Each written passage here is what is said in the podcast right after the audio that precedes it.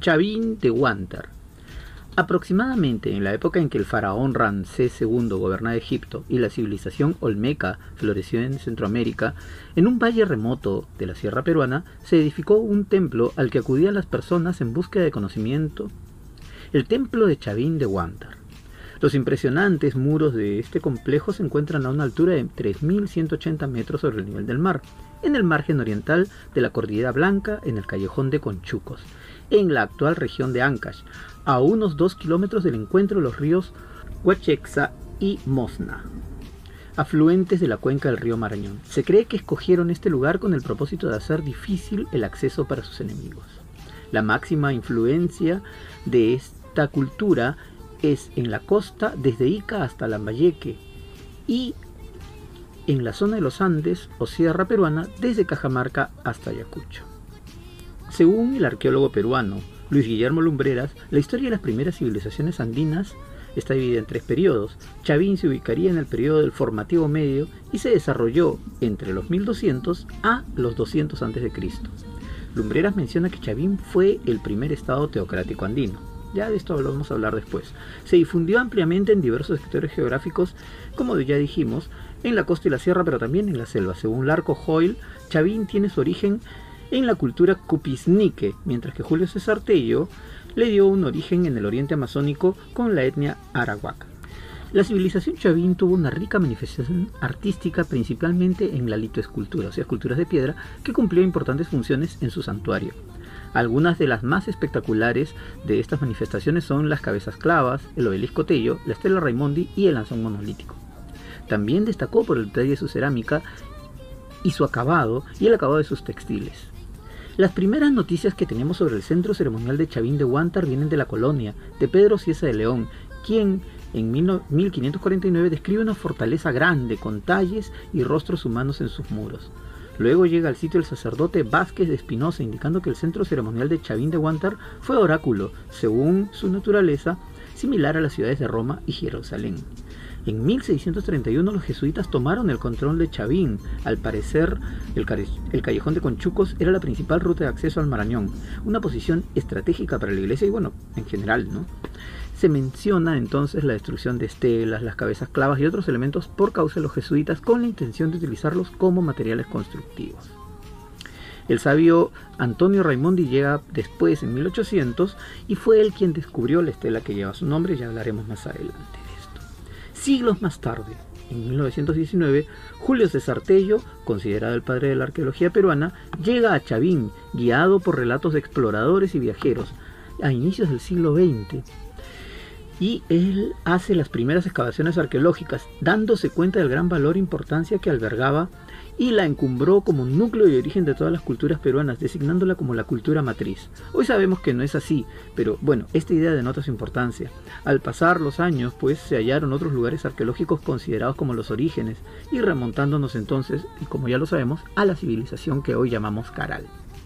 Pese a que se sabe que no fue la más antigua, sí se tiene el concepto de que fue la primera que unificó los Andes peruanos durante el periodo histórico conocido como el Horizonte Temprano, basado en la evolución de la cerámica. El centro de la civilización Chavín fue el templo principal de Chavín de Huántar, el mismo que tiene dos zonas bien marcadas, el templo antiguo y el templo nuevo. La construcción de estos templos significaron la participación de un enorme grupo de personas que trasladaron y esculpieron las rocas de hasta 10 toneladas de peso, de granito blanco, cuarcita y caliza. Los muros se levantaron con grandes piedras rodeadas de otras más pequeñas y planas para darles mayor estabilidad. Se las unía con una argamasa de arcilla y cascajos planos y puntiagudos que no cedían al secar. En la primera etapa se alzó la pirámide más antigua, conocida como el Templo Viejo, esto entre los años 900 a los 500 a.C. Tiene un patrón arquitectónico muy particular, pues la forman tres pirámides que juntas forman una U.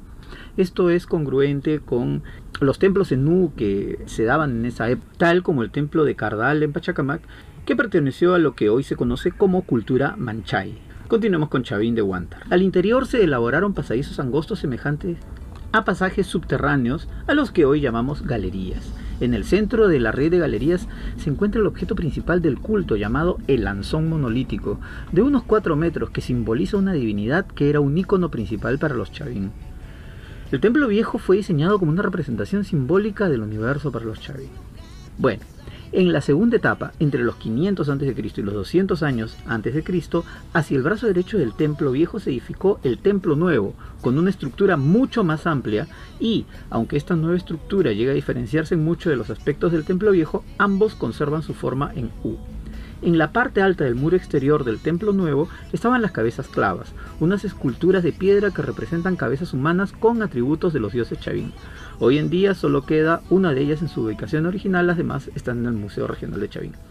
El obelisco Tello es una de las piezas más importantes. Fue encontrada por un agricultor y bautizada con el apellido de Tello en homenaje a ser uno de los primeros grandes investigadores de la cultura chavín. Mide 2 metros de alto y 32 centímetros de ancho y representa dos dragones con animales diferentes. Aparentemente representaban a la divinidad que creaba el rayo. Durante la época del Templo Nuevo se elaboró la estela de Raimondi, un gran bloque de piedra que tiene, que tiene tallada en una de sus caras lo que ahora se considera era la representación de la divinidad principal de los Chavín. Fue encontrada por el sabio italiano Antonio Raimondi a mediados del siglo XIX en casa de un campesino de la zona. La estaba utilizando como una mesa. Esta escultura representa al llamado Dios de los báculos, que se considera el centro de todo y en torno al cual gira el universo. A partir de esta época aparecería representado en diferentes lugares y en más de dos milenios. Ojo, también se va a encontrar una representación de este Dios de los báculos también en Caral.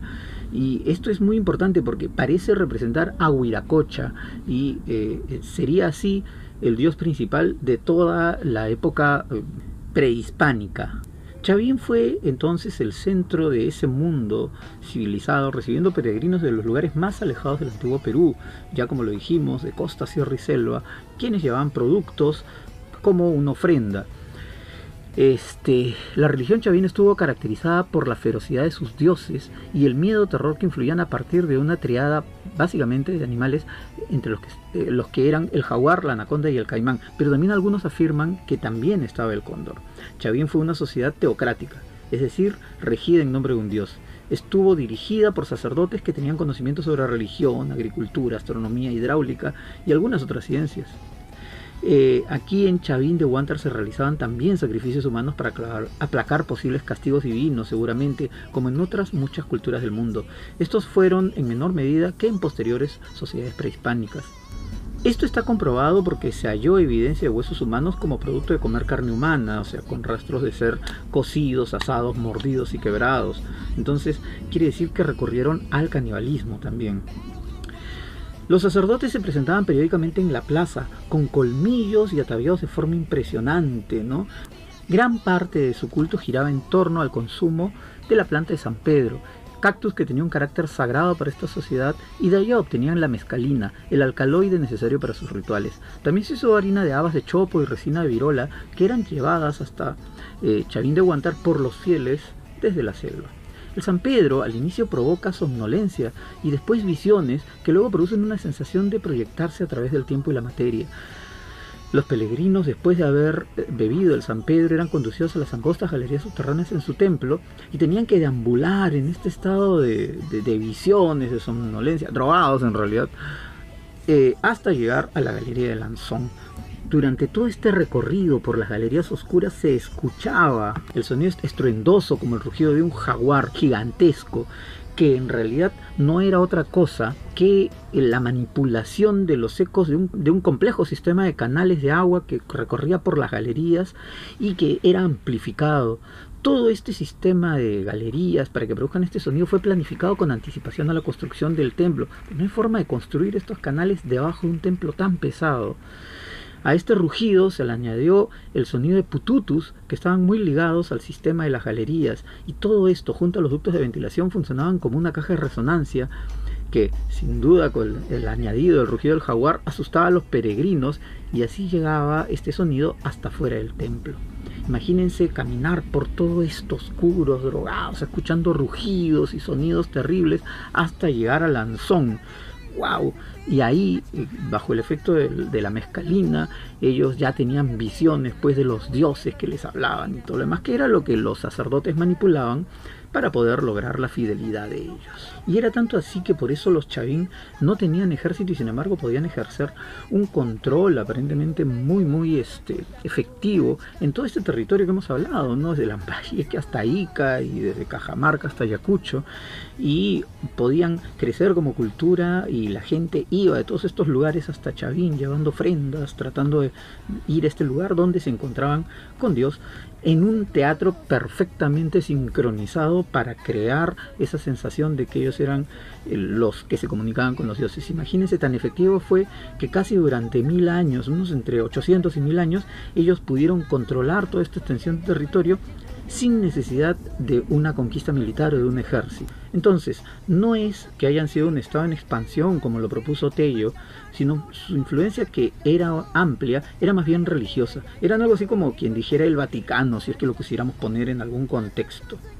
Bueno, Hoy existe un museo a un kilómetro al norte del distrito de Chavín de Huartar donde podemos observar el obelisco Tello, los pututos, las cabezas clavas, las vasijas de cerámica maravillosas y toda una serie de objetos culturales que manifiestan el alto grado de progreso que logró la cultura chavín. El templo de Chavín de Huántar está considerado como Patrimonio de la Humanidad por la UNESCO desde el año 1985, pero aún hasta hoy se siguen encontrando galerías y se siguen cambiando las perspectivas. Hemos cambiado toda la, idea de un gran Estado eh, conquistador por un Estado más bien eh, dirigido por el temor a Dios, a los dioses que ellos tenían, ¿no? Y, y quién sabe qué iremos descubriendo poco a poco en el transcurso de los años. Bueno, Chavín es fantástico, Chavín de Wanter, y visitarlo siempre será extraordinario. Esperemos que este video haya contribuido a ampliar tus conocimientos sobre la cultura chavín y en general sobre el Perú. Eh, viajar siempre es maravilloso y poder conocer estos lugares en persona es lo más extraordinario. Soy Daniel López Mazzotti, presidente del Club de Exploradores El Búho Mayor. Y me despido diciendo como siempre, bien preparados.